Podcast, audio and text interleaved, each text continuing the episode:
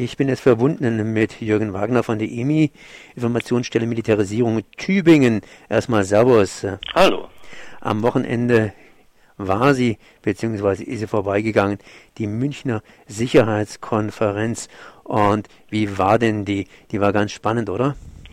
Ja, tatsächlich. Äh, die ist ja auch durchaus von den Entscheidungsträgerinnen und Entscheidungsträgern, die da sich bei der Sicherheitskonferenz versammeln, mit einer gewissen äh, besonderen ja, Erwartungshaltung äh, dieses Jahr äh, angegangen worden, weil es war ja tatsächlich so mehr oder minder der erste öffentliche Meinungsaustausch in Anführungszeichen mit der neuen US-Regierung unter Donald Trump und mit der beziehungsweise mit Äußerungen Donald Trumps darüber gab es ja einige Irritationen, gerade was so seine Position und Haltung gegenüber der NATO anbelangt.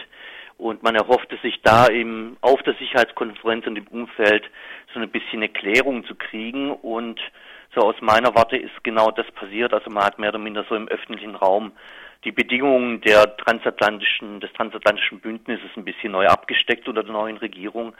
Äh, das lief einerseits dann mit dem Auftritt von Mike Pence als Vizepräsident. Der hat sich zwar hingestellt zum einen und mehr oder minder so eine Art von flammendes Bekenntnis zur NATO abgegeben, auch gesagt, er würde das tun im Namen der neuen US-Regierung und damit auch für Trump sprechen. Auf der anderen Seite aber gleichzeitig gesagt, äh, dieses Bekenntnis und die äh, das US-Engagement in der NATO und insgesamt äh, hänge aber andererseits dann elementar eben da davon ab, dass die Europäer in Zukunft bereit sind, einen deutlich größeren, äh, vor allem finanziellen Beitrag innerhalb der NATO und für die Kriege zur Aufrechterhaltung der westlichen Weltordnung äh, beizusteuern. Das war im Prinzip das Setting, was eigentlich schon vor München klar war, dass es die USA nochmal ganz vehement präsentieren werden. In dem Zusammenhang fand ich es ganz interessant, dass äh, Verteidigungsministerin von der Leyen schon wenige Tage vor der Sicherheitskonferenz in der Süddeutschen einen Meinungsartikel äh, platziert hatte mit dem vielsagenden Titel Wir haben verstanden, äh, was direkt an die US-Regierung gemünzt war und gerichtet war. Und die Botschaft dann eben hatte, ja, man ist durchaus bereit, sozusagen zum Wohle äh, einer, wie man es dann sagt, äh, ja, vitalen Partnerschaft oder sowas, äh, künftig mehr Geld in die Hand zu nehmen. Da geht es ganz konkret dann äh, darum, dass die USA jetzt unter Donald Trump nochmal äh, ziemlich heftiger einfordern, dass das sogenannte Zwei-Prozent-Ziel eingehalten wird. wird. Das ist eine Vereinbarung, die auf dem NATO-Gipfel in Wales im September 2014 getroffen wurde. Äh, da haben sich dann damals alle NATO-Staaten darauf verständigt, bis 2024 äh, zwei Prozent des Bruttoinlandsprodukts für die Militärhaushalte auszugeben. Um sich die Zahl mal ein bisschen zu vergegenwärtigen, würde man das heute sofort im NATO-Rahmen umsetzen würde das äh, von jetzt auf nachher äh, 100 Milliarden mehr gesamte Rüstungsausgaben bedeuten.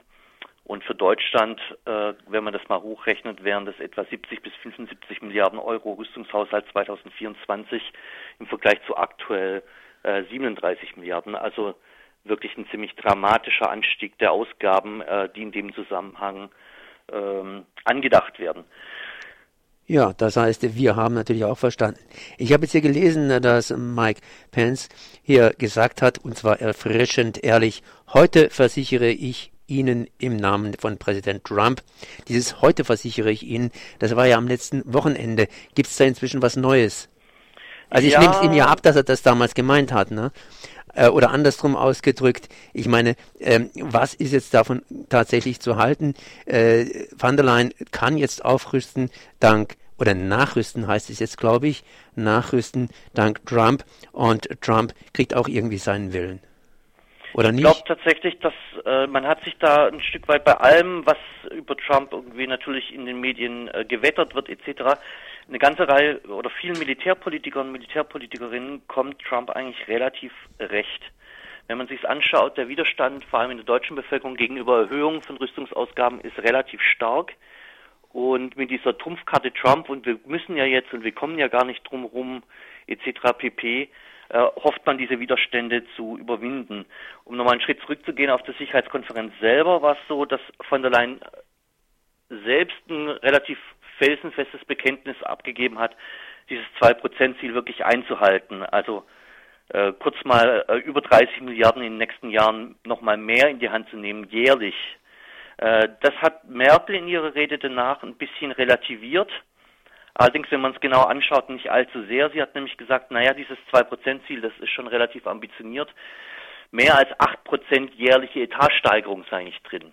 Da habe ich mir mal kurz ausgerechnet, was das bedeuten würde. Und das würde einen Anstieg von jetzt 37 Milliarden auf 63 Milliarden im Jahr 2024 äh, bedeuten.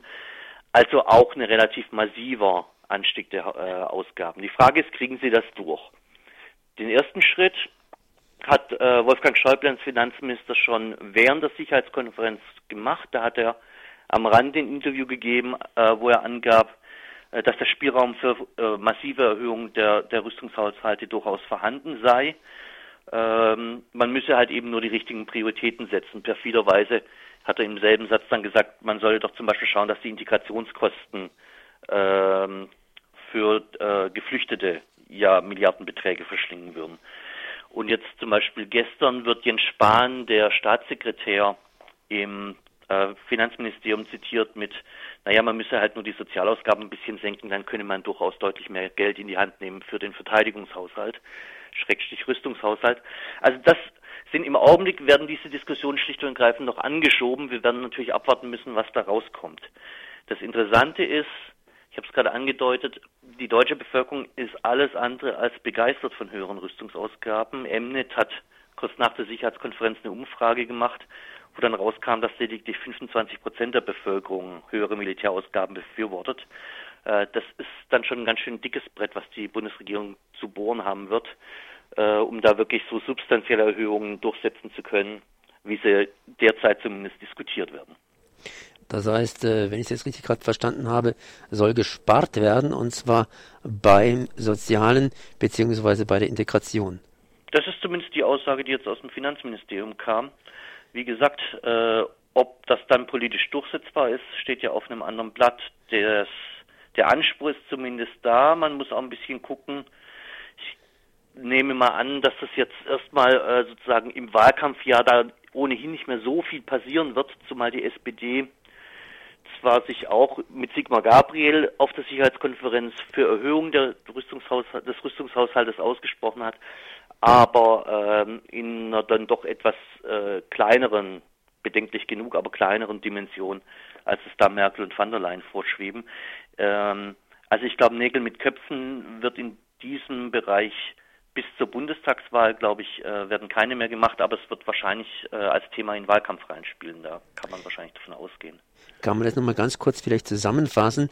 Das heißt, was war das Neue an München? Das heißt, man will jetzt massiv, sagen wir mal so, aufrüsten? Das ist der eine neue Punkt, glaube ich, der wirklich zentral war. Der andere war, äh, dass natürlich nochmal dann von europäischer Seite, aber auch relativ vehement gesagt wurde, ja, wir sind bereit, sozusagen unseren militärischen Beitrag zu machen, dann wollen wir aber auch in Zukunft eine größere Rolle spielen. Ähm, da war vor allem äh, Wolfgang Ischinger recht relevant. Der hat im Vorfeld, am Rande und auch auf der Tagung selber immer wieder mal so No-Go-Areas formuliert.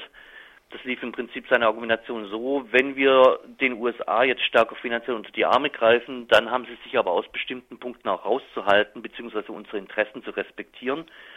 Da hat er ein paar genannt, äh, vor allem, äh, dass es keinen Deal der USA mit Russland gibt, zu äh, Ungunsten Europas, Schrägstrich, dass äh, die Russlandpolitik weiter äh, russlandfeindlich bleibt und dass es auch beim Iran-Deal keine Kursänderung gibt, insofern, dass äh, es europäischen und vor allem deutschen Firmen verboten sein könnte, äh, im Iran zu investieren, weil da relativ viel Gelder im Spiel sind. Das waren so zwei der wesentlichen Punkte, die da ins Spiel gebracht worden sind und gleichzeitig eben dieser ganze Komplex, den dann äh, auch von der Leyen dann angesprochen hatte auf der Konferenz, dass man nun eben mit diesen europäischen Rüstungs-, Militarisierungs- und Expansionsbestrebungen nun endlich ernst machen sollte und die USA äh, einen da unterstützen und nicht behindern sollten. Das waren so die wesentlichen Themen aus meiner Sicht zumindest, die dieses Jahr auf der Sicherheitskonferenz verhandelt wurden.